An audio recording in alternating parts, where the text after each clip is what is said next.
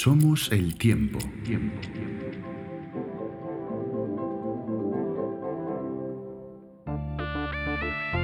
Hola a todos y a todas las oyentes del podcast. Llevamos décadas escuchando noticias sobre el conflicto en Palestina. También este conflicto recibe nombres como conflicto de Oriente Medio o el conflicto árabe-israelí. Si hemos tenido la suerte de estudiar un poquito de historia en el colegio, nos sonará la Guerra de los Seis Días, el Yom Kippur, etc.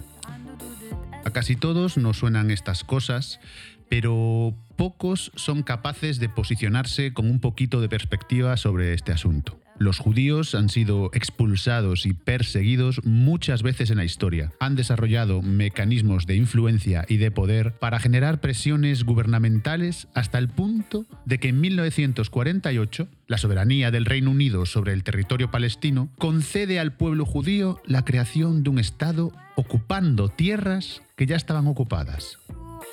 Menos de 24 horas después de la creación de Israel el 14 de mayo de ese año, los ejércitos regulares de Egipto, Jordania, Siria, Líbano e Irak, que son los países que rodeaban a Palestina, inician una guerra en disconformidad por esta injusta ocupación. El problema crece y se va haciendo más grande. Hoy en día la ocupación ilegal se ha vuelto tan preocupante y sangrienta que vemos como en menos de un mes más de 9.500 palestinos han muerto, de los cuales casi 4.000 son niños, Buscando un poco aclarar mis dudas y las dudas de la gente que me pregunta sobre el tema, llamo a un buen amigo para hacer este episodio. Él es Galeb Jaber Martínez, presidente de la Fundación Araguaney, productor y guionista audiovisual. Lleva casi dos décadas gestionando eventos culturales para acercar la cultura árabe a Occidente a través del Festival de Cine Amal, exposiciones, conferencias y ciclos sobre la cultura árabe, y un sinfín de intentos por eliminar prejuicios y barreras culturales. Sin más, y deseando que os quedéis a escuchar atentamente, os dejo con el episodio. Galeb eh, Jaber Martínez, eres hijo de palestino nacido en Nablus, de una venezolana de Caracas, si no me equivoco, o me equivoco. No, de Caracas, sí. De Caracas. Entonces, tú sientes evidentemente muy, muy cerca todo esto que está pasando, ¿no? Y a mí me afecta, ¿no? Sabiendo, habiendo conocido a tu familia y todo, pues me afecta mucho ver que está pasando esto, ¿no? Y aunque no te conociese, estamos siendo testigos de algo que yo eh, no, imaginé nunca que podíamos ver. Ni, ¿no? En las redes estamos viendo diariamente niños eh, asesinados, estamos viendo bombardeos, estamos viendo usos, eh, crímenes de guerra, prácticamente en directo. Y es muy doloroso ¿no? comprobar que la comunidad internacional, que Europa en concreto, pues mira para otro lado, ¿no? y, siempre lo ha hecho en cierto sentido pero es que en este caso es como muy llamativo, ¿no? Todo lo que está pasando y, la crudeza de, las imágenes y de los actos. Y, también me gustaría que, nos hablases un poco de esto, ¿no? De, con Palestina, con Israel. ¿Qué está pasando? Pues como te comentaba antes, dice, está pasando lo que lleva pasando mucho tiempo, simplemente que ahora está teniendo lugar en una sociedad hiperconectada, en una sociedad eh, donde las redes de comunicación son más instantáneas, donde la comunicación no se puede controlar tanto tenemos que observar muy bien, por ejemplo, cuando eh, vemos el análisis o cómo nos trasladan los, mensajes, los grandes medios de comunicación y lo que estamos viendo en Internet. Y quizás esto, bueno, más que en Internet, en las redes sociales. Y esto quizás lo que más esté confundiendo hoy en día es un fenómeno quizás más novedoso para los que, los que llevamos tantos años viviendo este, este conflicto, ¿no? que existe un, un discurso casi antagónico de lo que sucede.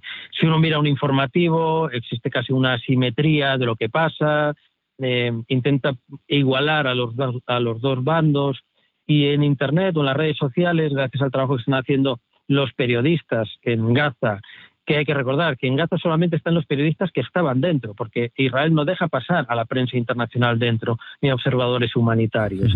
Entonces, la gente que está dentro, que se está jugando la vida, porque es un objetivo principal de los ataques israelíes, no solamente ellos, sino sus familias, para mandar un mensaje al resto de periodistas, eh, son los únicos que nos están trasladando lo que está pasando allí. Entonces, esto nos está sorprendiendo y nos está haciendo reflexionar sobre, oye, ¿qué, ¿por qué hay medios de comunicación gigantescos, con grandes medios, que me trasladan una visión y por qué Internet y la gente dentro me está trasladando otra visión tan desgarradora. Eh, y esto está haciendo, provocando un fenómeno curioso, que es que la gente intente buscar respuestas, intente informarse. Mm. Y eso quizás es algo que no contaba. Yo sé que Israel cuenta con todo el apoyo eh, de los países occidentales, de Europa, la complicidad de, los, de, los, de las dictaduras árabes, em, para llevar a cabo pues, el plan que llevan intentando ejecutar 75 años, que es eh, lanzar a todos los palestinos a la diáspora con esa visión europea, porque ellos no dejan de ser europeos, de que los árabes son una masa homogénea de gente barbuda que come hummus, falafel y andan camello. Es decir, no entienden que, que dentro del mundo árabe hay una diversidad enorme y que los palestinos no quieren ir a otro país árabe, quieren estar en su tierra, en la tierra que les vio nacer y que llevan miles de años cultivando.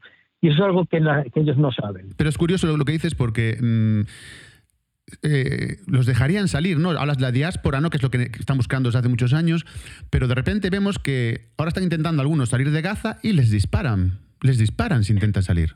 Sí, es una técnica. Obviamente el plan final, lo que está pasando en Gaza ahora estaba más que planificado desde antes del 7 de octubre.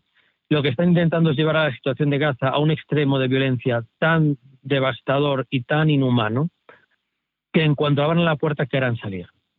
Saben que por, o sea, lleva habido en Gaza invasiones desde 1948. Está lleno de refugiados, lleno de dolor, es una cárcel al aire libre, viven en una densidad de población de las más grandes del mundo, y aún así la gente no se quiere ir, porque tiene muy en mente lo que pasó en 1948, que huyeron de sus casas y nunca más pudieron volver. Entonces la única manera de hacer que alguien salga de ahí ahora mismo, dice, es provocar un sufrimiento tan devastador que supere a cualquier expectativa de quedarse, es decir, que, se convierta en algo realmente inhumano. Y eso es lo que estamos viendo. Todo ese proceso ya se habla, por ejemplo, en televisiones francesas. He escuchado esta mañana a, embajadores israelíes hablar de, bueno, que si 100 países acogieran a 25.000 eh, refugiados palestinos, que qué más daría ser refugiado palestino en Gaza que ser refugiado palestino en Canadá. ¿No? Dice, o sea que al final esto no deja más una estrategia. Pero a mí es que me volvería, porque yo entiendo que mucha gente tiene muchas dudas de este conflicto, entonces sí me gustaría, si me lo permite, Shakome, sí ir al origen. Perfecto, me parece perfecto. Vamos al origen de esto. Hmm. Lo que ocurre eh, en Gaza es un ejemplo clásico de colonialismo europeo, es decir, más o menos parecido a lo que pasó en Sudáfrica. Eh, lo que pasa aquí tiene un argumento religioso. Básicamente el argumento que se crea eh, a finales del siglo XIX por Theodor Herzl, es el creador del sionismo, es un movimiento político nacionalista que venía por la idea de crear un Estado para la gente de confesión judía. Entonces ahí vamos a empezar a debatir de qué es el judaísmo. El judaísmo es una religión. Sin más, es una religión como el cristianismo o el islam. Convertirte en una religión no te convierte en descendiente de nadie. Y siempre pongo el ejemplo, como a la gente aquí le gusta el fútbol, voy a poner un ejemplo muy claro. Si un seguidor del Real Madrid de Filipinas, por muy seguidor del Real Madrid de Filipinas que sea, eso no lo convierte en madrileño. Podrá ser todo el fan del Real Madrid que quiera, y tener todas las camisetas de todos los jugadores del Real Madrid. Pero por tenerlas no le convierte en madrileño, ni le da derecho a ir a Madrid a coger la casa de nadie. Pues esto es lo mismo. A lo largo de los siglos, el judaísmo, como todas las religiones, se extendió. Hubo un reino eh, eh, digamos, que luchaba contra Constantinopla, era un, reino paralelo en el tiempo, que eran los házaros, que se convirtieron al judaísmo. Y todos esos judíos que conocemos ahora como askenazis fueron los que cuando el, reino se desintegró entraron por Europa del Este hacia Alemania. Porque yo leo muchas cosas por internet, mucha, mucha confusión respecto a términos históricos. Primero, la Biblia no es un texto histórico. Mm. La Biblia es una metáfora, es un manifiesto nacionalista de una gente que eran, obviamente, seguían el judaísmo, los que creaban el judaísmo, que vivían en Babilonia presos del rey Nabucodonosor y que necesitaban un texto nacionalista, que es lo que hace el nacionalismo normalmente, que era un pasado glorioso, para intentar que su gente se aferre a él. Pero no existió ni el secuestro del pueblo de Israel en, Egipto, porque no hay que olvidar que en aquella época aquella zona del mundo era Egipto. ¿Pero qué tiene que ver eh, la, Biblia con la Tanaj, por ejemplo, o, con la Torá? O... dice, no, lo digo, tiene que ver porque al final eh, la Torá es el Antiguo Testamento. O sea, la Torah es el antiguo quizás menos manipulado, excepto que la Biblia occidental se ha ido adaptando eh, a través del tiempo a un lenguaje más, eh, más cercano a su tiempo, aunque sigue siendo en muchos sitios anacrónico. Eh, pero la Torah, digamos, es ese Antiguo Testamento primitivo. Luego viene la Biblia, que es el Antiguo Testamento más los Evangelios de Cristo, y luego viene el Corán, que es el Antiguo Testamento más los Evangelios más las suras del, profeta Mahoma. Hmm. Es decir, un musulmán reconoce a Jesús y reconoce a Abraham. Sí.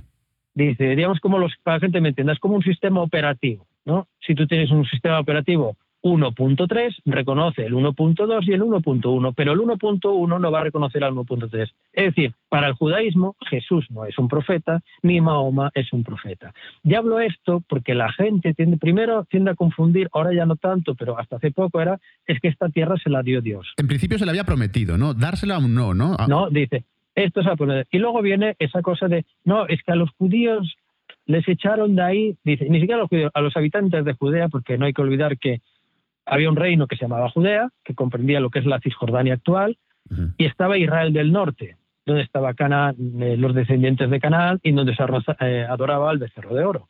De eso esa fábula que hay, dice, eh, los de Judea, pues digamos, confrontaban mucho con Israel del norte por esa libertad de culto que tenían.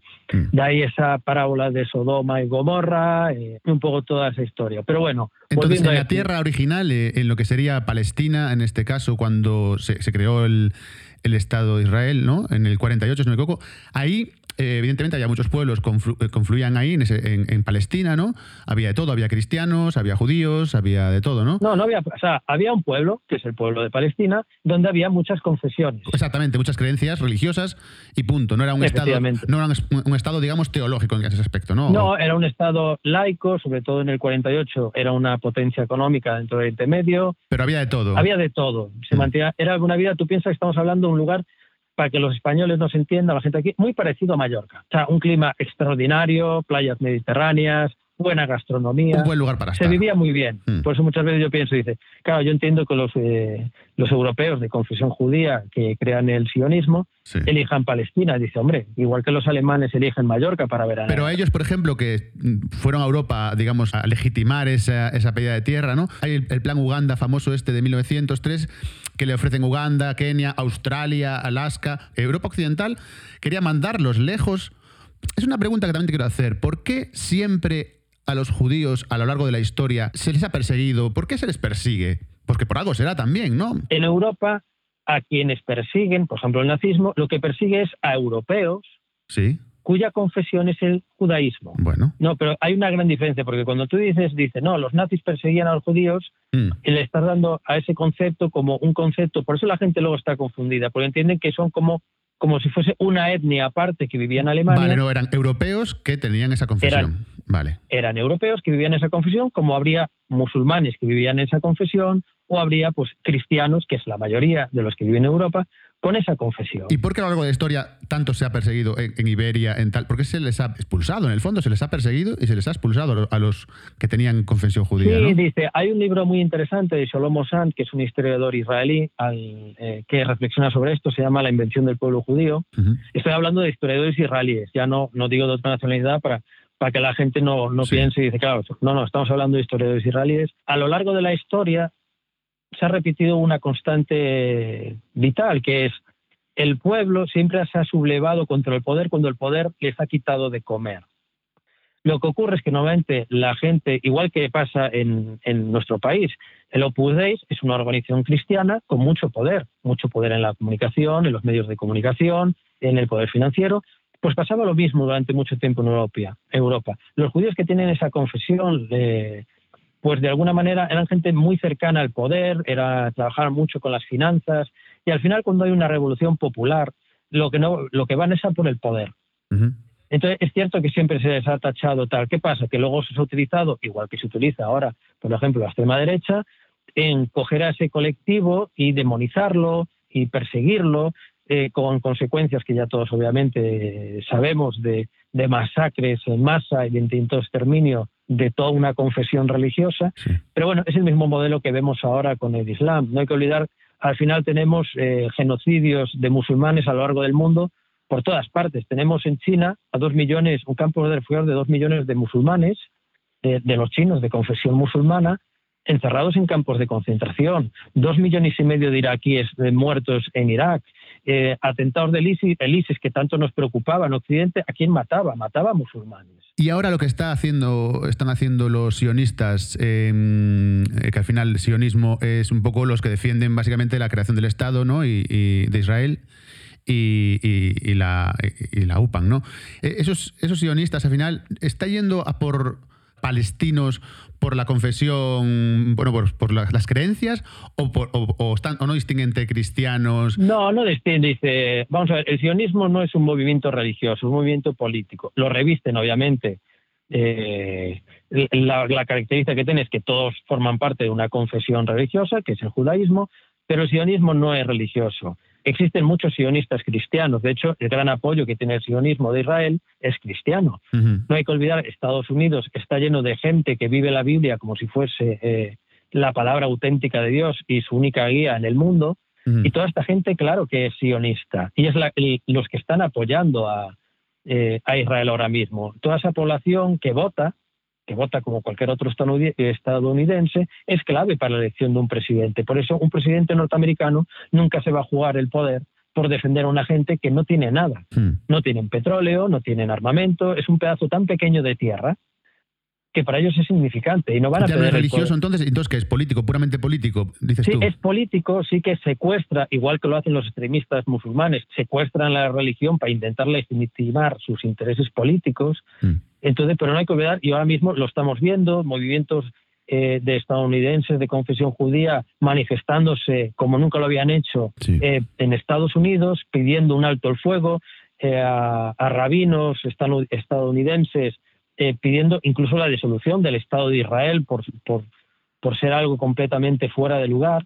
Es decir, estamos viendo eso en, en muchas partes del mundo, estamos viendo que en Gaza, que nos intentan vender como un régimen, con Hamas como un régimen extremista, islámico, etcétera, etcétera, cómo vivían ahí o cómo viven todavía cristianos, donde estaba la tercera iglesia más antigua de la historia, que fue bombardeada por Israel hace unas semanas, y yo me pregunto, ¿cómo podían vivir esos cristianos conservando esa iglesia que ha sobrevivido siglos y siglos en Gaza, si tan extremistas islámicos eran y tanto querían matar a los cristianos del mundo? Ya. No tiene sentido. Vayámonos a Nablus, mm. Cisjordania. Mm. En Cisjordania siguen viviendo los, los, los judíos la gente de confesión judía más antigua que existe, que son los samaritanos.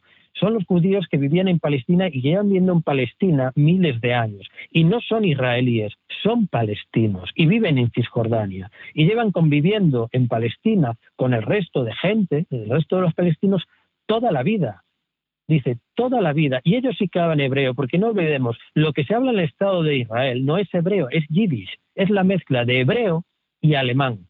Entonces, para la gente, es muchísima información, como estamos comprobando con todo lo que nos dices, y, al final se están haciendo, se hacen nudos, ¿no? Para el oyente, por ejemplo, que no tiene mucha experiencia de, lo que está pasando ahí, quiere saber, ¿no? Y eh, al final se basa un poco en quiénes son los buenos, quiénes son los malos. Evidentemente no se puede juzgar así porque así, ¿no? Yo también creo que se está planificado desde hace pues, más de 100 años, no sé cuánto, ¿no? Que determinadas presiones sobre el pueblo palestino para, eh, para hacerle saber que esa tierra ya no va a ser suya, ¿no?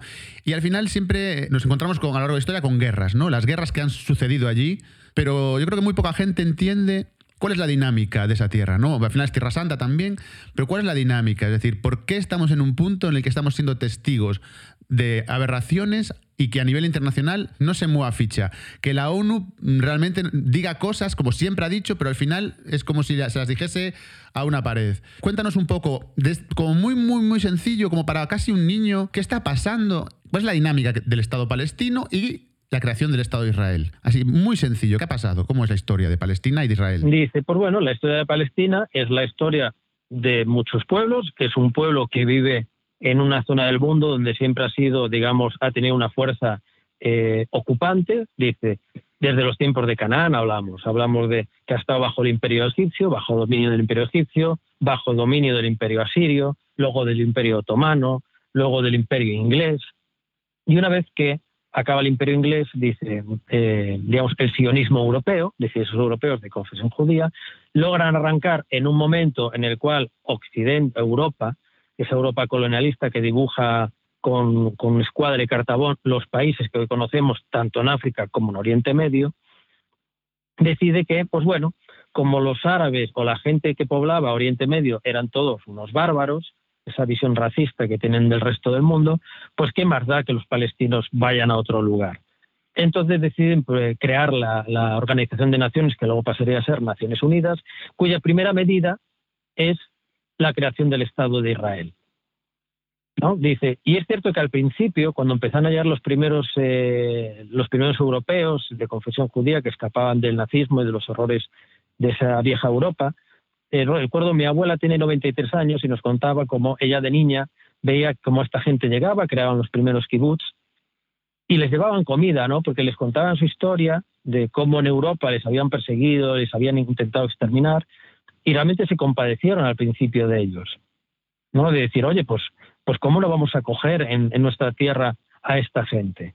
¿Qué pasa? Que lo que no vieron venir es lo que iba a venir después que no pararía de, salir gente allí, quieres decir. O, el primer intento del sionismo fue comprar Palestina, es decir, comprar grandes extensiones de terreno y decir, bueno, como dinero tenemos, por todas las indemnizaciones que hubo a raíz del juicio de los juicios de Nuremberg, y si tenemos dinero, tenemos grande capital financiero de Estados Unidos, vamos a intentar comprar. ¿Qué pasa? Al final se encontraron con gente muy parecida a los gallegos, que no quieren vender las tierras. Mm. ¿no? Entonces dijeron, bueno, como esto no funciona, pues empezaron los primeros movimientos, eh, digamos, terroristas en, aquella zona, hmm. que eran movimientos sionistas terroristas. Es decir, el primer atentado con coche bomba de la historia fue perpetrado por unas milicias eh, europeas de confesión judía que pusieron un coche bomba al lado del hotel de Rey David en Jerusalén. Yo tenía entendido que los, eh, los primeros eh, las primeras oleadas de inmigración judía llevaban mucho dinero, digamos, que había mucha diferencia de, posibilidades, ¿no? Empezaron a comprar tierras que aunque no los hay, hay, muchos que no los venderían seguro, pero hay muchos que sí que las vendían, ¿no? Y entonces compraron tierras. Eh, de hecho, acopiaron en un plan muy metódico desde el año 1900 o incluso un poco antes hasta la creación del Estado de Israel en, 1947, 48, no recuerdo, eh, acopiaban también incluso ejércitos, es decir, estaban preparándose para lo que venía. Es un plan de 50 años mínimo en el que van comprando tierras, van creando, generando em, una tensión, evidentemente, porque están, eh, son colonos, o sea, están intentando colonizar. Sí, es un poco la historia de Estados Unidos también, ¿no? De decir, de cómo los europeos colonizan un terreno exterminando a la población nativa. Hmm. Pero yo creo que en aquel momento lo que ellos tenían en mente es decir, bueno, los sí, son árabes, son una masa homogénea, ¿qué más, qué más da? Ya se disiparán, ¿no? se, mezclarán con otros países y bueno, se olvidarán.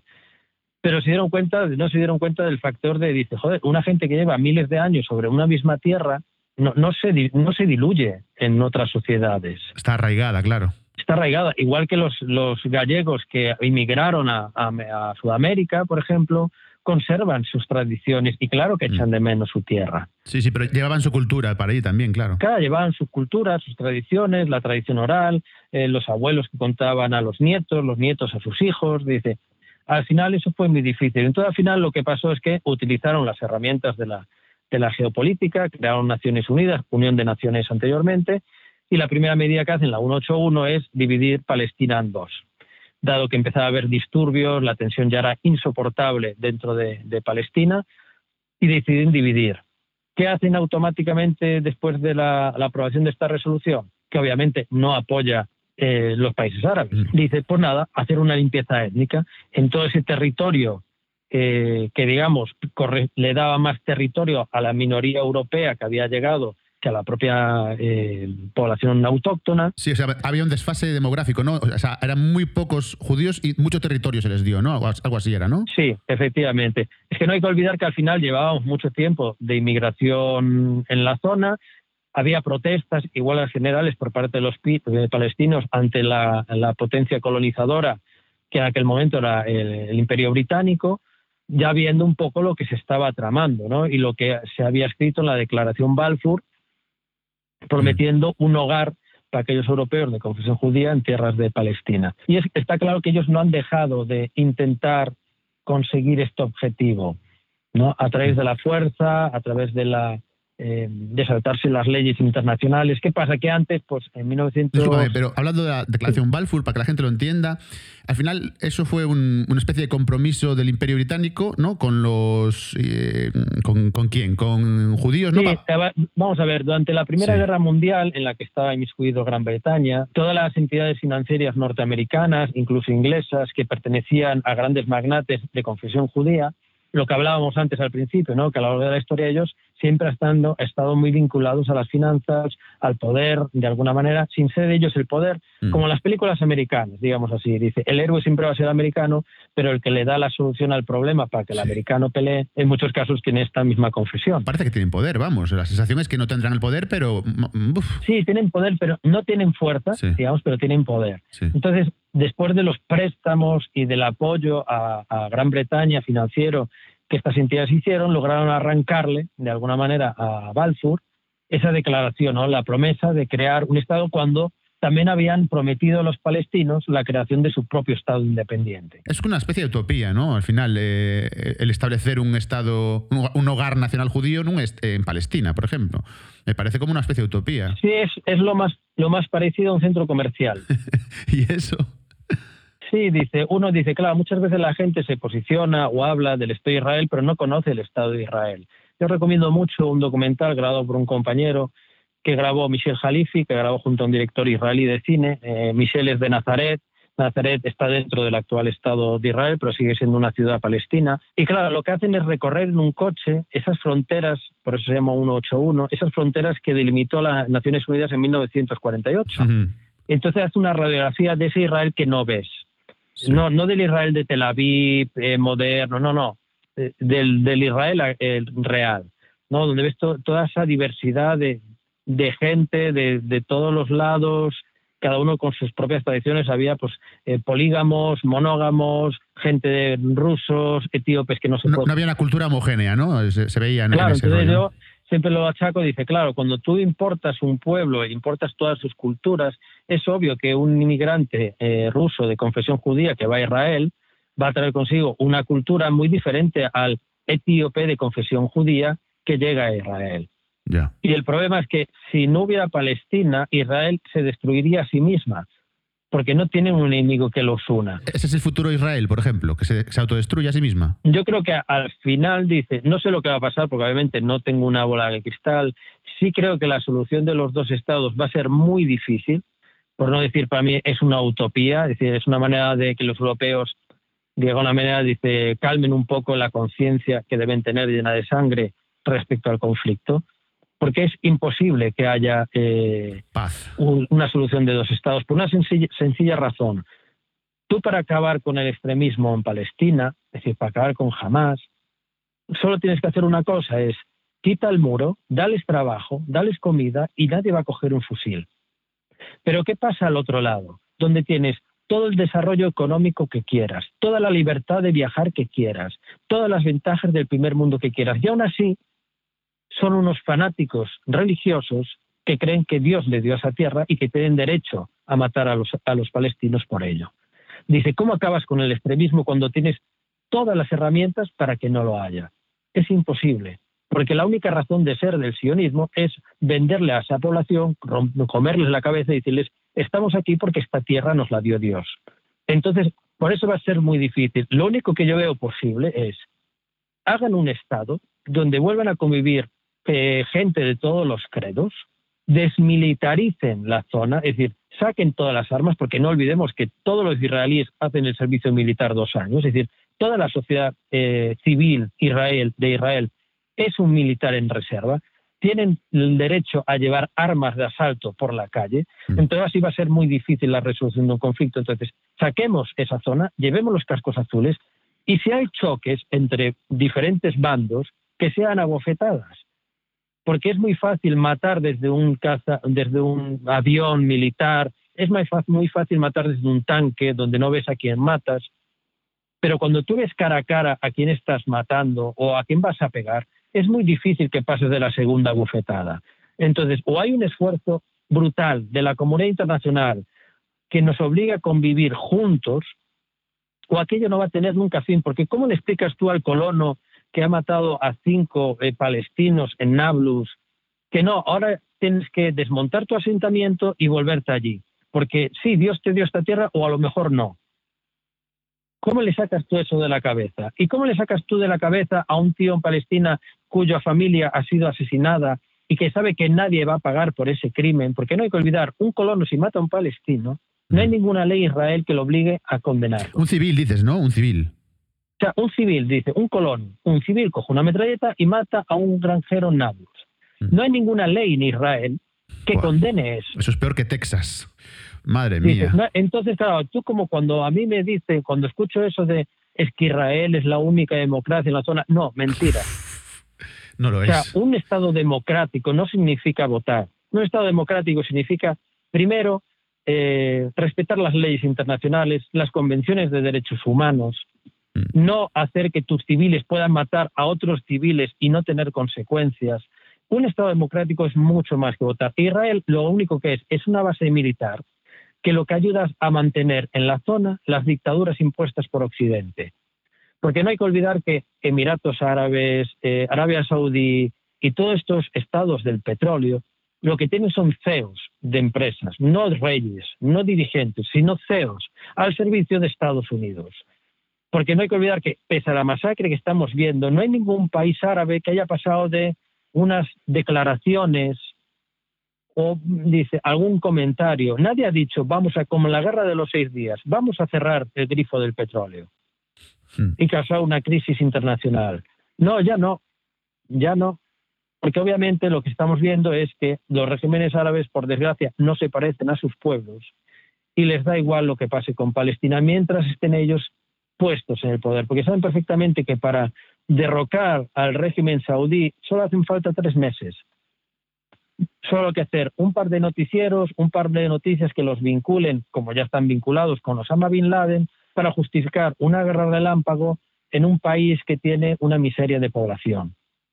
¿Y quién les, quién les da la legitimidad para hacer lo que hacen en este momento. Y me refiero a controlar a, un pueblo eh, sin ningún tipo de supervisión, digamos, aunque la ONU supuestamente está ahí para eso, pero no lo hace, ¿no? ¿Quién, quién les da ese poder? Y sobre todo, ¿quiénes se creen para colgar en redes eh, maltratos y vejaciones que en el fondo no se, no se censuran, si te fijas, porque llegan hasta nosotros. Es decir, yo he visto TikToks de, torturas de hombres eh, palestinos por soldados que se cachondean, ¿no? Me ha llegado hasta mí con 140.000 likes. Es decir, eso no se ha bloqueado, no se ha... Y yo pongo una palabra que También Europa llegó a masacrar a miles de europeos de confesión judía con el beneplácito de mucha de su, de mucha de su población. Es decir, para llegar a cometer unas atrocidades como las que estamos viendo, primero tienes que lavarle el cerebro a una población. Tú si ves vídeos o ves cómo qué se les enseña a los niños israelíes en la escuela, que supone que es un país democrático, participa en Eurovisión, en la Euroliga, o sea, el deseo de venganza o de matar árabes está sin partes de la docencia. Yo no, no niego también que haya grupos extremistas en Palestina que obviamente hagan lo mismo que hacen ellos la diferencia es que unos van a Eurovisión y viven en un chalet adosado con aire acondicionado, agua, luz e internet, y los otros están siendo bombardeados y viven bajo la opresión y la ocupación de un Estado colonialista como es Israel. Y todos sabemos que esa, que esa opresión, que estamos siendo testigos, de la que estamos siendo testigos, lo que va a provocar, y todos lo sabemos en el fondo, es que o acaban con los palestinos de verdad, o lo que van a tener es lo que ellos quieren, es decir, que los palestinos acaben eh, cometiendo eh, actos eh, de guerra ¿no? contra ellos, que se leerán como terrorismo, evidentemente, y el mundo dirá, ah, ves, son, son los palestinos tenían, mira cómo son, ¿no? Pero al final lo que estamos viendo es, es todo lo contrario, están pinchándoles, están vejándoles, están quitándoles todo, los meten contra la espada de la pared, les escupen, les humillan, hasta que eh, o los acaben con ellos delante de todo el mundo, o que ellos al final aunque sea eh, dentro de un mes, de un año tal, acaben haciendo algo que le, eh, un ataque terrorista, digamos, lo que se entiende como tal, ¿no? O una defensa,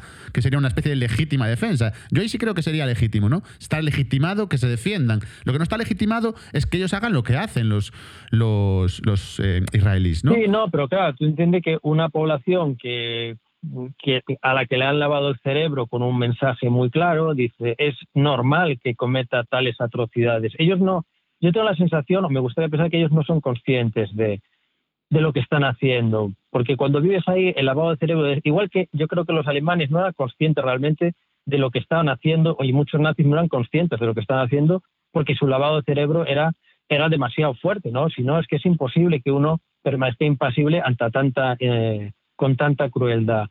En cambio, yo creo que sí, fíjate, en Palestina sería fácil. Cuando los acuerdos de Oslo, cuando Rabin, Isaac Rabin, que fue un presidente de un primer ministro israelí, iba en jeep por la parte de Cisjordania, un niño le tiró una piedra. El jeep paró y cogieron a ese niño. Dice, ¿quién tiró la piedra? Y descubrieron que había sido un niño de, ese, de seis años.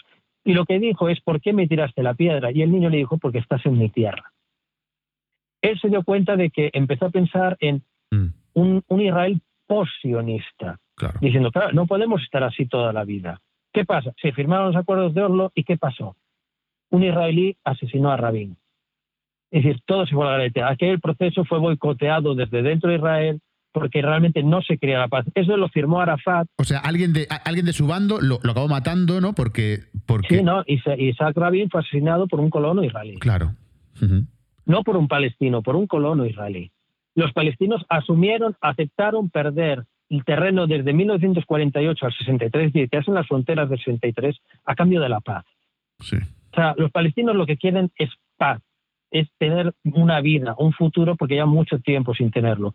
Israel ha tenido siempre todo esto, por lo cual dice, ¿qué le puedes ofrecer para que firme la paz? Nada. Lo único que les va a asociar es exterminar a los palestinos. No hay Por eso digo, para mí la razón de, de los dos estados es casi una utopía, o sea, es una quimera a pesar de que, por ejemplo, se establezca un, Estado palestino a día de hoy de pleno derecho, por ejemplo, a pesar de eso, nunca habrá paz, según tu pensamiento, a lo mejor. No, porque ellos nunca van a asumir, dice, porque tú imagínate asumir de repente que alguien te diga, ostras, que la Corte Penal Internacional ha dicho que hemos cometido crímenes de guerra, que realmente Dios no nos dio esta tierra, que somos unos extremistas pirados, hemos masacrado, asesinado a un pueblo, Dice, ante que eso dice, hostia, una huida hacia adelante, tira hacia adelante. Dice, nadie quiere asumir que es un genocida. ¿Quién quiere asumir esto? Mm. Nadie. Dice, ellos saben que cuando se establece, si se establecen dos estados, pues el relato les va a dejar en un muy mal lugar. Porque saben que si hay dos estados no va a haber terrorismo en Palestina. Ya. Y claro, es que a mí me parece como una mentira, ¿no? Eh, esto que se decía, ¿no? De la tierra, em, una tierra sin pueblo, se dice, ¿no? Para un pueblo sin tierra, que son estos los, em, los judíos, ¿no? De confesión judía. Y al final lo que tú decías, es una, una tierra que sí, durante miles de años ha tenido gente viviendo ahí. Lo que me extraña a mí, por ejemplo, que no entiendo, y seguramente mucha, mucha gente tampoco, es, es que se pida ahora la creación eh, de un Estado palestino. Es decir, Palestina no es un Estado sí fue un protoestado porque era una provincia del, del, Imperio Británico, de aquellas monedas de Palestina. Sí, digamos, era una colonia como era la India. Ya. Digámoslo así. Claro. Pero no ha existido un Estado independiente palestino eh, capaz de eh, tener el control de su propio de su propio sistema político y hmm. de Estado. Era un Estado bajo el gobierno de otro Estado. Eh, Efectivamente, era un Estado tutelado por, en este caso, el Imperio Británico y anteriormente por otros Estados. Hmm. Dice, pero eso no legitima nada, sigue siendo un pueblo con su sistema de organización política y territorial que hmm. vivía bajo otro imperio, dice, bajo la tutela en este caso del imperio británico. Pero a día de hoy no puede haber un Estado palestino. ¿Cómo haber un Estado palestino cuando tú no te puedes mover de Belén, que es una ciudad palestina, a Ramallah o a Jerusalén. No, habría, habría que recuperar tierras eh, ocupadas. Claro, ahí es donde digo yo, ¿qué hacemos con el medio millón de colonos ilegales que son lo más fanático que existe sobre esa tierra? Dice, ¿cómo le sacas tú los fusiles, fusiles de asalto y les dices, no, no, ahora hay que volver para atrás. Ya, pero es que esta tierra no la dio Dios. Dice, bueno, es que igual os mentimos un poco. Y en cuanto decías tú del control de Israel suficiente, dice, voy a ligarlo con un tema que muchos de la gente que nos escucha lo van a recordar. ¿Os acordáis de Pegasus? Pegasus. Yo no. Muchos se acordarán, dice, cuando hubo el escándalo europeo, de que un software espía había infectado los teléfonos de muchos dirigentes europeos, entre ellos la ministra de Defensa o el presidente del gobierno Sánchez. Sí. Ese software es un software israelí. Mm cuando, la justicia española intentó investigar esto y pidió a la empresa creadora del software que la ayudase a investigar quién había sido, se negaron. El caso se cerró. ¿Vosotros pensáis silencio de los estados europeos es simplemente porque sí? ¿O porque gracias a este tipo de artimañas, de softwares, saben demasiadas cosas que es mejor que no sepamos? O sea, hablas de una, una, presión política por secretos de Estado, por ejemplo, que saben los israelíes. Yo no digo nada, eso simplemente dice, es simplemente mi análisis. Es un análisis que yo digo. Que podría ser, ¿no? Que podría ser, dice, cuando hay un software espía israelí que ha infectado los teléfonos de la mayoría de dirigentes europeos. Bueno, dicen que el Mossad no es el, cuerpo más preparado y más extremo ¿no? de, un Estado, ¿no? El Mossad, de inteligencia, vamos. Mira, el Mossad es el servicio secreto eh, israelí, que obviamente tiene, tiene, mucho mucho poder y mucho muchas facilidades porque al final dice no hay que olvidar que ellos no son de ahí quiero decir cuando vimos lo de los atentados eh, obviamente eh, horrorosos de Hamas, porque los civiles siempre son sagrados, eh, nos dimos cuenta que de repente decía, no, ha muerto una española, 13 franceses, no sé cuántos americanos. Es que no olvidemos que al final la gente que vive ahí viene de otro lado. Hmm. Entonces tienen doble nacionalidad. Ellos la comunicación la manejan de una manera extraordinaria, porque al final son argentinos, ucranianos, rusos. Entonces, ¿a quién va a poner de portavoz Israel en España? Pues un argentino y en Inglaterra a un inglés y en Estados Unidos a un americano con doble nacionalidad. Entonces, claro, vas a empatizar. Yo, por ejemplo, mucha gente me dice, hombre, yo conozco a muchos israelíes y, joder, eran majos y, joder, yo no, no creo que todos los israelíes sean malos. Y yo, vale, yo entiendo que te parezcan mágicos, majos, porque son como tú. Son europeos, viven en un chalet tienen piscina, juegan a la PlayStation, se echan cremas hidratantes por la noche, tienen una buena educación y son amables. Claro que te vas a empatizar con ellos más que con un tío que vive en la miseria en Gaza. Obviamente, pero obviamente cuando me dicen, no, es que no todos los israelíes son iguales, no, no toda la gente de confesión judía es igual. Los hay sionistas y los hay no sionistas, igual que no toda Alemania era nazi. Había alemanes normales y había nazis. Pues esto es lo mismo, dice, toda la gente de Israel es sionista pero no todos los judíos del mundo son sionistas. Igual que no todos los alemanes. Porque al final, sionista, para que lo entienda la gente, un sionista eh, es aquel que defiende la creación del Estado de Israel, ¿no? Es la gente que cree en la supremacía de un grupo por encima del resto y que legitima el exterminio y la limpieza étnica de un pueblo porque cree o dice que esa tierra es suya porque el Antiguo Testamento dice que es suya, es decir, que un libro sagrado dice que es suya. Cuando escuchábamos a Netanyahu hace unos días justificar el genocidio por la palabra de la Torá, hmm. yo me pregunto, ¿qué hubiera pasado si esto lo hubiera hecho un líder musulmán? Sí, claro. Occidente. nos hubiéramos vuelto locos, hubiéramos dicho, mira, ves, el Corán es violento, mira este tío justificando con la palabra del Corán matanzas. Pero lo ha hecho Netanyahu y nadie se ha llevado las manos a la cabeza. Hmm. La gente no entiende que Israel es un Estado teocrático, cuya única base es que se legitima porque el Antiguo Testamento, que no es un libro histórico, y aunque lo fuera, pensar que tú puedes ir a un, a un lugar porque hace 3.000 años te expulsaron, lo que está diciendo entonces, ah, entonces es que los musulmanes que echamos de España tienen derecho a volver a conquistar España. ¿Dónde paramos la historia? ¿En los cananeos? ¿En los yabusitas? ¿En, qué lado de la historia es legítimo pararse?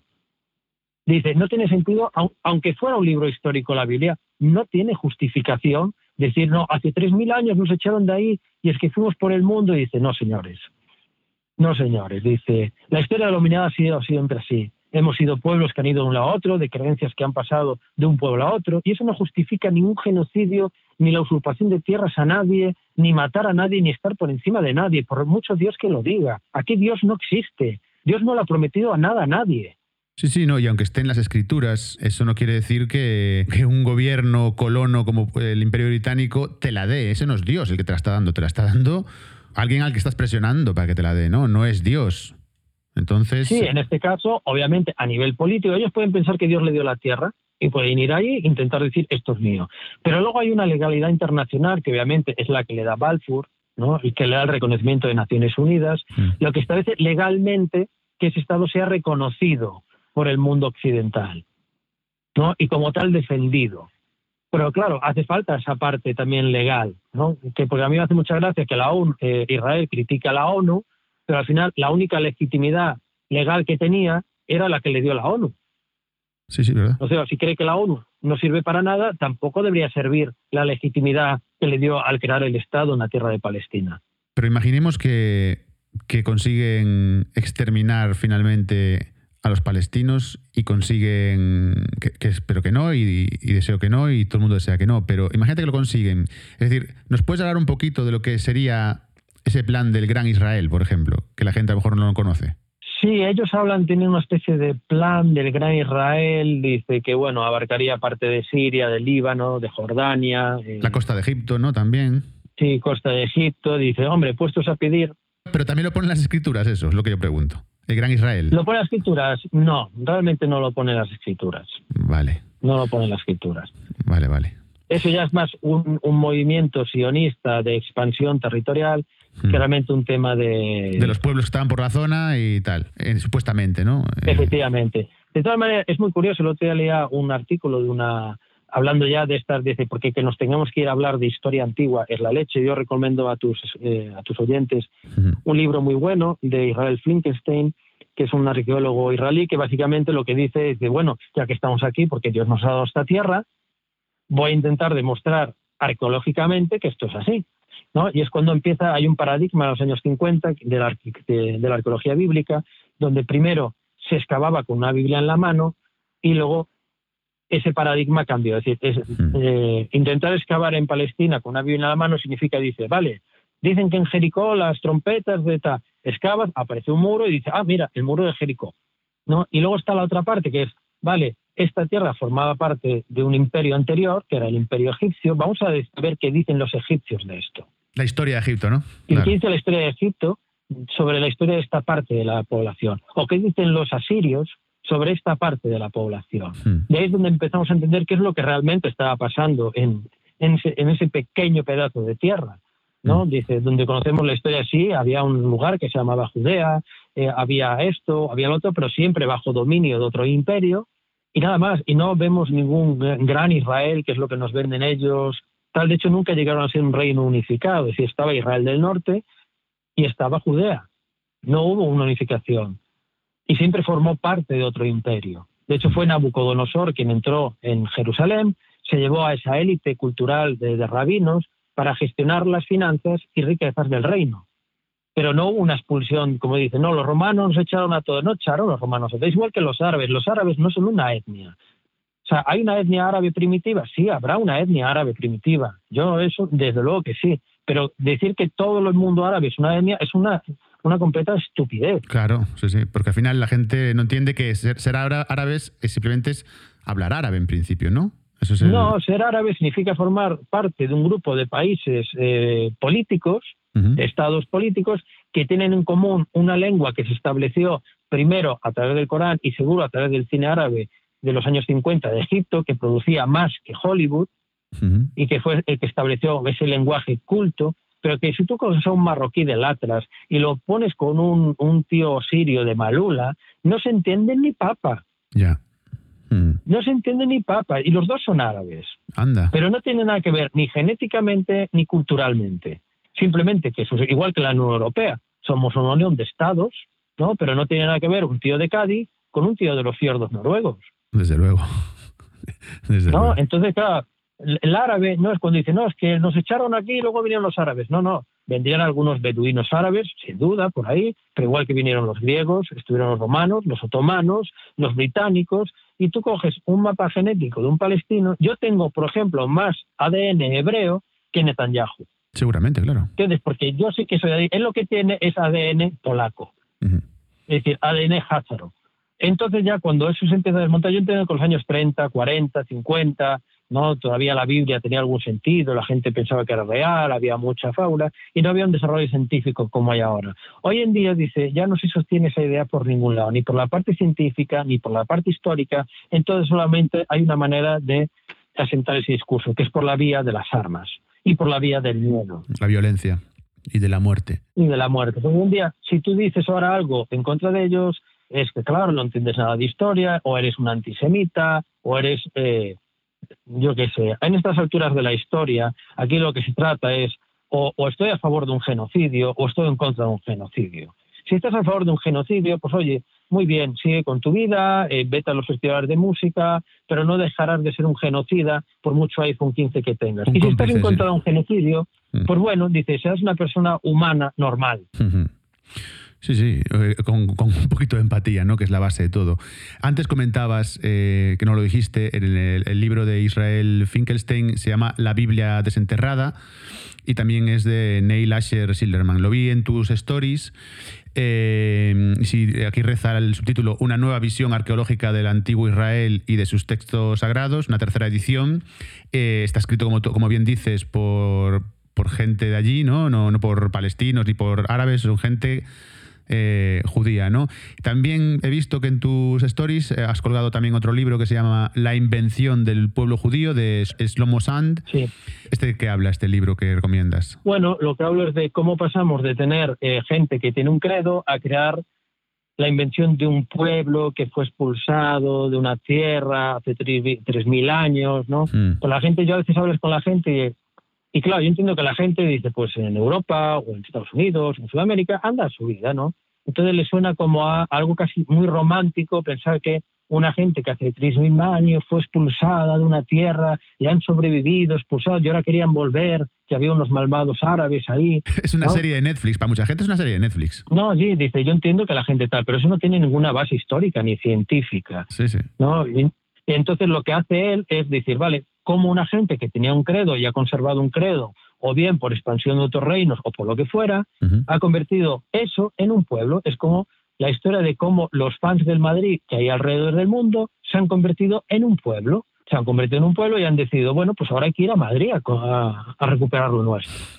De Real Madrilia, eh, un gran estado, el Real Madrid. Sí, no, pongamos que el Real Madrid desaparece. Dice, pero los fans del Madrid sobreviven. Entonces dirán, oye. Creen mucho en la idea del Real Madrid, ¿no? Y Efectivamente, creen mucho en eso, entonces dicen, bueno, como nos persiguen el resto del mundo porque son del Barça, dice, pues joder, volvamos a Madrid, es una tierra que nos, que nos pertenece porque joder, somos de allí, por eso somos fans del Real Madrid. Y todo lo que les pido a la gente, dice, aunque tú seas americano o filipino y si eres fan del Real Madrid, eso no te convierte en madrileño, hijo mío. Te convertirá en fan del Madrid, obviamente. Muy bien, eso, dice, es legítimo y es respetable. Es tu creencia, claro. Es tu creencia y respetable, pero no te convierte en madrileño. Es cierto. Y el tercer libro que recomendabas en los stories es La, limpieza étnica de Palestina de Ilan Papé. ¿De qué se trata esto un poco de...? Sí, Ilan Papé, que es un escritor israelí, también una historia de israelí, lo que nos habla de cómo fue ese proceso de cómo la creación del Estado de Israel en 1948, más la legitimización de este Estado por parte de Naciones Unidas, no fue algo casual, ya estaban preparados para lo que iban a hacer, que fue una limpieza étnica, eh, borrar de la faz de la tierra 500 pueblos de la Palestina histórica, mm. desplazar a casi un millón de personas, convertirlos en refugiados, y como esto fue obviamente premeditado, eh, estaba planificado, y los horrores que se vivieron en esa limpieza étnica. ¿Qué pasa? No había Instagram, no había TikTok, no había redes, no había nada. Es decir, fue una masacre que quedó en la impunidad, obviamente. Entonces, él sí que recoge testimonios de la gente que estuvo allí, de soldados que estuvieron allí, tal, y al final lo que hace es decir, oye, señores, esto no es que no hubiera nadie en esta tierra y vinimos y la convertimos en un vergel. Aquí había un pueblo, un pueblo con sus tradiciones. Y hasta Ben Gurión, cuando fue a Palestina por primera vez, lo primero que dijo es, estos son los descendientes de la antigua Judea. Mm. Entonces lo que hace es recopilar la información para demostrar, sí, los israelíes hemos hecho una limpieza étnica en Palestina. Obviamente yo siempre intento ofrecer historiadores israelíes porque la gente está tan posicionada, tan sesgada, que ya si le ofreces la visión de un historiador palestino, ya queda completamente descartado. Si eres palestino, quedas completamente descargado del discurso porque se te entiende que no eres eh, ecuánime, ¿no? que no eres parcial. Mm. Entonces, por eso recomiendo este libro, para que dice, mira, si ellos mismos hablan así de su historia, imagínate cómo debe ser la historia de verdad. Pues mira, ahora que lo dices, mm, es que yo, claro, me llegan eh, comentarios de, gente cercana. Y yo no creo, desde, desde mi punto de vista, desde el tuyo seguramente está más especializado, pero desde mi punto de vista, a mí no me llega gente posicionada. De hecho, me llega gente con la sensación de desorientación absoluta de que escuchan israelí y piensan en árabe. Eh, eh, ¿Sabes? Dice, no saben qué hacer, no saben qué decir ni qué pensar. Es como que escuchan las noticias, saben que es una catástrofe, saben que no puede ser, saben qué está pasando. Y se preguntan, ¿qué está pasando allí? ¿no? Y no son capaces de posicionarse, yo creo, ¿eh? a pesar de lo que, me, estás diciendo. Habrá mucha gente, evidentemente, que sí. Pero la gran mayoría lo que quiere saber es qué está pasando allí, ¿sabes? Y, que alguien se lo diga de forma sencilla. Pero ¿qué pasa? Que como estamos viendo contigo hoy aquí, es que es muy complicado, ¿no? Es decir, conceptos como la Nakba. No, no, no, dice no es nada complicado, es súper sencillo.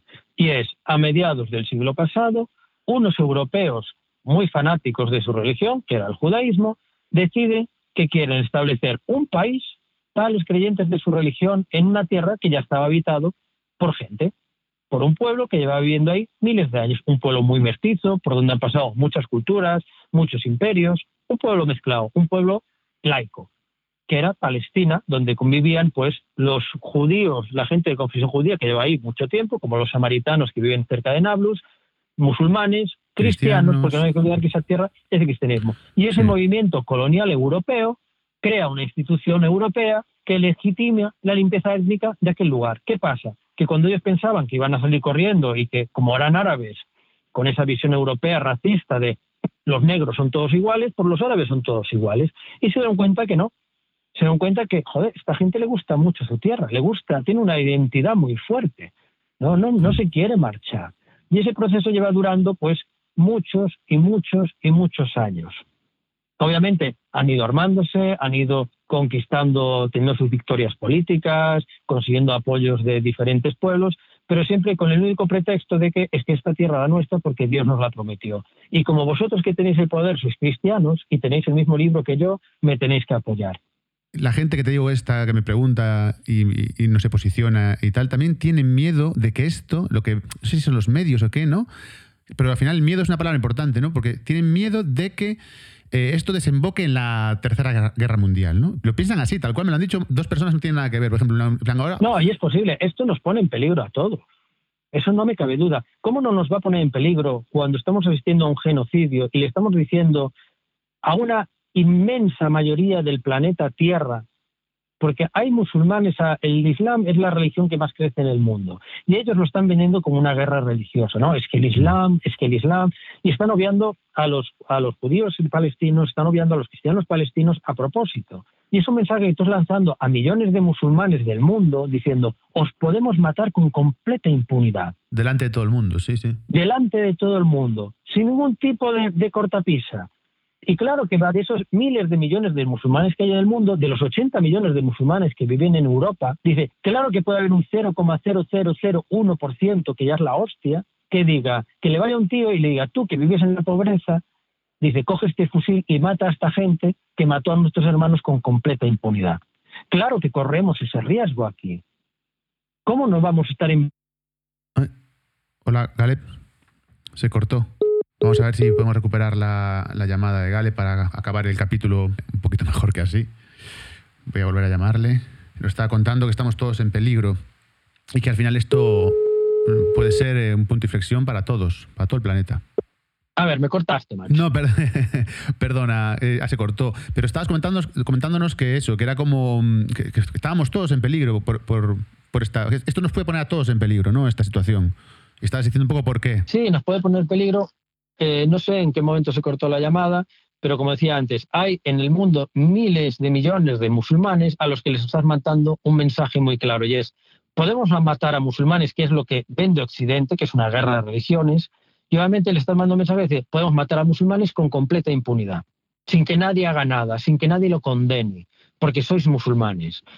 Y ya nos han matado en Irak, los hemos matado en Argelia, los tenemos en campos de concentración en China. Y, claro, es normal que 80 millones de musulmanes viven en Europa. 80 millones. Y es normal que un porcentaje muy pequeño de una población musulmana que puede vivir en la miseria, que no venga un tío, o sea, fanático, y le diga, coge este arma o coge esta bomba e inmólate para, para hacer justicia por los hermanos que asesinaron. Porque nadie, ni Estados Unidos ni Israel, va a sufrir una consecuencia por las mayores atrocidades que hemos estado viendo. Cuando me dicen que los pueblos árabes son bárbaros, yo siempre me pregunto, ¿fueron los árabes quienes colonizaron África y traficaron con personas? ¿O fueron los árabes los que tiraron la bomba atómica, lanzaron armas químicas sobre el Vietnam, mataron a cuatro millones y medio de iraquíes, o armaron a los talibanes? ¿Fueron los árabes? No, no fueron los árabes. Fueron aquellos países que se denominan somos democracias avanzadas y tenemos la razón y somos buena gente. Pero es normal que ese resentimiento quede. Y cuando una persona no tiene que comer, se convierte muy peligrosa. Y cuando no tiene mm. nada que perder, mucho más. Entonces, ¿esto nos pone en peligro? Claro que nos pone en peligro. Y, claro, mi, duda es toda la frustración y la rabia ¿no? que generan en gente que ni pincha ni corta como yo y que está desorientada queriendo que esto se pare de una vez. ¿Qué recomendación nos das a nosotros? ¿Que, hablemos, que compartamos, que tengamos una opinión, que nos informemos? ¿Qué, qué, hacemos? Sí, yo sé que es descorazonador, porque realmente podemos hacer muy poco. Exacto. Y es descorazonador. Dice, hay una gente, muy poca gente en el mundo que decide por nosotros. Y que ellos van a estar seguros, no te quepa duda. Ellos van a estar en sus mansiones, en sus aviones, en sus yates, con sus fondos de inversión bien asegurados y ellos no van a pasar hambre pero nos ponen en peligro a todo el resto. Y hasta que la gente no se dé cuenta a nivel internacional, toda la gente, los civiles de a pie, normales, que tenemos que levantarnos, madrugar para ir a trabajar, sacar a nuestras familias adelante, nos demos cuenta de que están jugando con nosotros, de que nos están poniendo en peligro, esto no va a cambiar. Yo sé que es muy difícil cambiar tu modo de vida y decir ahora no voy a beber Coca-Cola o no voy a ir al Carrefour o, o voy a votar este partido, aunque, mira, es que no comparto con ellos ciertas ideas, pero pero no veo a la sociedad en Occidente capacitada para cambiar. No la veo. Estamos tan inmersos en una dinámica de trabajo que nos tiene pseudo esclavizados, que no somos capaces de salir de ahí. Vemos un sistema que nos hace completamente infelices, que provoca que nos suicidemos como ninguna otra parte de la historia, que vivimos con ansiedad, con angustia, dice, y aún así no somos capaces de salir de ahí. Imagínate por un pueblo que pensamos que está muy lejos de nosotros y que no nos influye cuando realmente nos pone en peligro. Pues es descorazonador, la verdad. Y, bueno, en el fondo estás diciendo que no podemos hacer nada, ¿no? Que hasta que, hasta que nos afecte de, forma directa. Sí, pero dice, aunque no podemos hacer nada, tampoco resignarnos a no hacer nada. Obviamente, hmm. compartamos, hablemos, eh, leamos, analicemos, luchemos por intentar hmm. salir. Que es difícil, claro que es difícil salir. O sea, ellos llevan bien el sistema capitalista, eh, Israel, dice, todo esto lleva mucho tiempo estableciendo sus bases de poder muchísimo tiempo, dice. Entonces va a ser muy difícil salir de ahí, porque si ya nos cuesta ir al gimnasio, que es algo que sabemos que es sano para nosotros, o, dejar de fumar, que sabemos que es sano para nosotros, y nos cuesta, imagínate cambiar nuestro hábito de vida, ese hábito de vida que es el que le da sangre a este sistema. Porque cuando hablamos de colonialismo, en Palestina es muy evidente. Llegan, te echan de tu casa y entra un señor a vivir ahí. Y si tú te quejas, te pegan un tiro y te llaman terrorista. Pero también nosotros estamos siendo fruto de una colonización. Cuando tú te vas a Madrid, lo único que ves en el centro de Madrid son franquicias. Ya no queda nada de lo que éramos. Ya no te digo Madrid, cuando vas a Vigo, por ejemplo, ¿qué hay? Son franquicias. Porque los negocios autóctonos no pueden sobrevivir.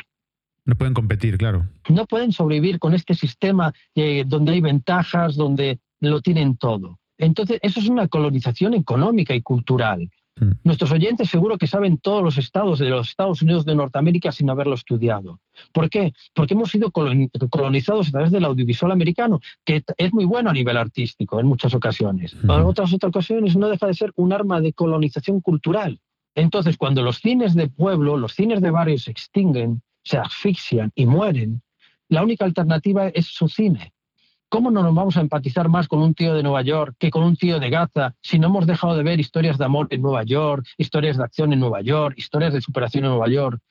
Nosotros somos parte de ese mundo globalizado, ese mundo capitalista. Somos sus ciudadanos, a los que exprimen y a los que nuestro beneficio, nuestro trabajo les da esa plusvalía para poder mandar armas a Israel mm. para que bombardeen Gaza. Pero bueno, hasta, hasta ahora no veíamos a niños muriendo en, directo en nuestros dispositivos. Hasta ahora no, porque hasta ahora no era noticia, pero llevan muriendo niños. Mira, hasta el 7 de octubre habían muerto 300 personas en Palestina a manos del ejército israelí. En el año, sí. Sí, entre ellos niños. ¿Qué pasa? Que para los medios de Occidente solamente es noticia cuando son muchos niños. Entonces, no somos, no, interesan las noticias. No olvidemos que los grandes medios de comunicación no están ahí. Los terrenos, las organizaciones humanitarias llevan denunciando esta situación décadas. Obviamente jamás no sale de la nada, nace de la frustración. O sea, mientras sufrían la colonización de Israel y su violencia, la comunidad internacional miraba para otro lado y les da un premio en Eurovisión. Entonces, es normal que el pueblo en Palestina se frustre. Es normal. Y no es noticia. ¿Qué es noticia? Es noticia cuando Palestina ataca a Israel. Entonces sí es noticia. Porque Israel, como decía Pérez Reverte, es uno de los nuestros. Porque como las mujeres pueden llevar minifalda. ¿no? Esa es la concepción que tiene un señor ¿no? que representa la cultura española, o aparte de la cultura española, y tiene, no, es que Israel es como nosotros porque una mujer puede llevar minifalda. Y en Gaza no. Entonces, claro que dice, los medios de comunicación van a sacar noticias cuando dice, obviamente, Palestina responde a la agresión, entonces somos unos terroristas.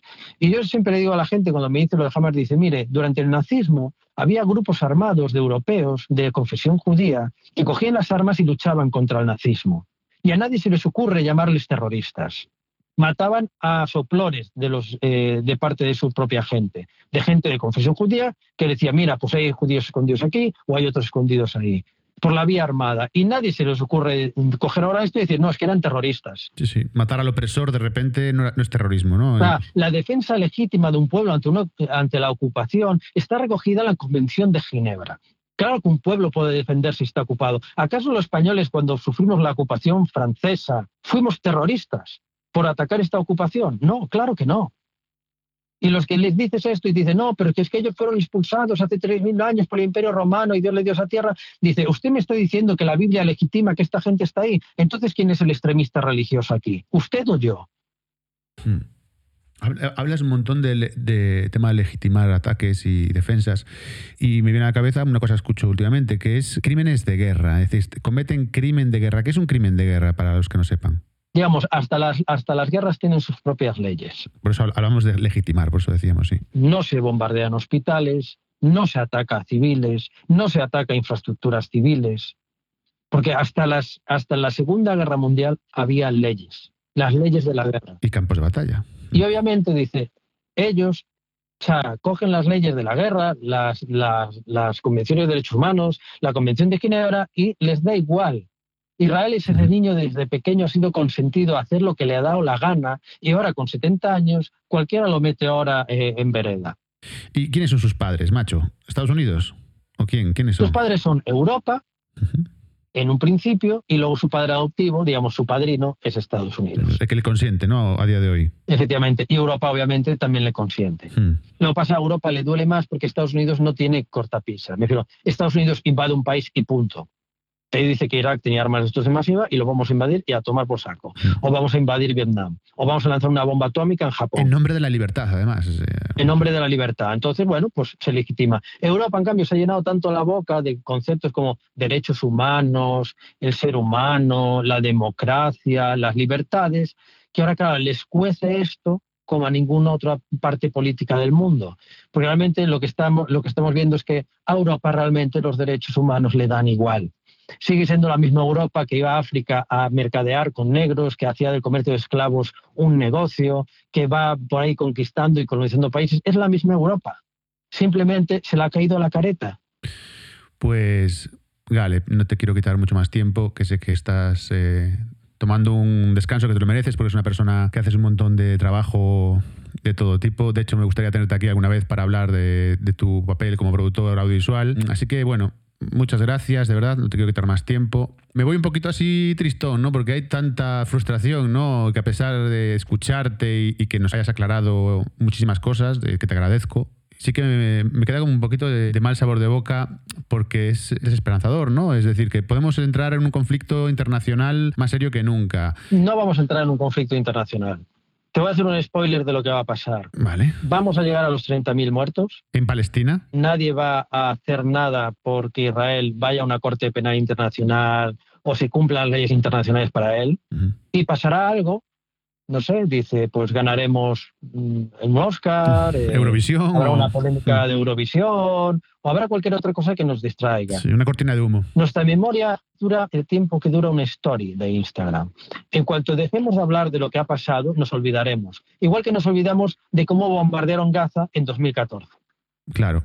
Pues entonces hay que recomendar a, los oyentes y a uno mismo autorrecomendarse, ¿no? el frenar un poco, el no hacer tanto scrolling en Instagram y el tener un poquito de juicio propio también, no hacerte una, idea propia de las cosas, leer si te interesa algo, hablar con calma, no prejuzgar, ¿no? Y intentar entender eh, quiénes somos, ¿no? Porque viendo estas cosas te hace dudar de quién eres, ¿no? Viendo estos maltratos, estas muertes eh, en, tu, en tu mano, en un aparato, en una pantalla, a mí por lo menos me, tiene, me tiene eh, lo que decías tú, te, insensibilizas, ¿no? Ya. No, y eso es un, un grave riesgo también que abordaremos en unas jornadas que haremos a través de la Fundación Araguaney con un grupo de psiquiatras y psicólogos del impacto que está teniendo la retransmisión indirecta de un genocidio en la gente joven. Hmm. ¿Qué va a pasar cuando le digas tú a un joven, hombre, si Israel puede asesinar a un palestino impunemente y nadie le hace nada, de hecho es más, hay gente que los defiende en televisiones, ¿por qué no puedo coger yo al inmigrante musulmán que viene aquí y hacer lo mismo? Total, son lo mismo, ¿no? Son árabes son musulmanes, son una masa homogénea de gente. Y eso, claro que va a tener repercusión en cómo ve la gente joven al otro, a otra persona de otra raza, de otra cultura, de otra confesión. Porque realmente lo que le está transmitiendo a un joven dice, mira, Israel puede hacer esto impunemente, entonces mal no debe estar. Igual que la pornografía consumida por gente joven, lo que le está diciendo, oye, pues puedo hacer estas prácticas eh, y portarme mal con una mujer, porque joder, si está en una página web accesible para todo el mundo, tan mal nos será. Y luego nos llevamos las manos a la cabeza cuando vemos violaciones grupales mm. o vemos el aumento de la violencia de género en la gente joven. Claro que es normal. A mí eso me preocupa como ciudadano europeo. Mm. Dice, ¿qué impacto va a tener esto en la gente joven? Y sobre todo, ¿qué mensaje le damos a un joven cuando estamos legitimando que un país cometa un genocidio directo que él está viendo? Claro, eh, es importante la formación cultural y todo. ¿Y hay fechas de estas jornadas eh, de la Fundación Araguaney? ¿Hay fechas ya o no? Todavía no. Os invito a, seguir bueno, a la Fundación Araguaney a través de sus redes sociales y estar informados de nuestras actividades. Bueno, Gale, pues muchísimas gracias por tu atención. Te mando un saludo grande y te invito también a que si quieres hablar de cualquier cosa o, tal, estas puertas están abiertas para cuando lo necesites. Y nada, muchas gracias, muy amable por recibirnos y te mando un saludo. De acuerdo, muchas gracias y un saludo a tus oyentes. Muchas gracias, hasta luego. Somos el tiempo. Espero que el episodio os haya gustado y ya sabéis que podéis seguirnos en vuestro reproductor favorito de podcast y en Instagram en la cuenta arroba somos barra baja el barra baja tiempo, somos el tiempo. No os perdáis ningún episodio.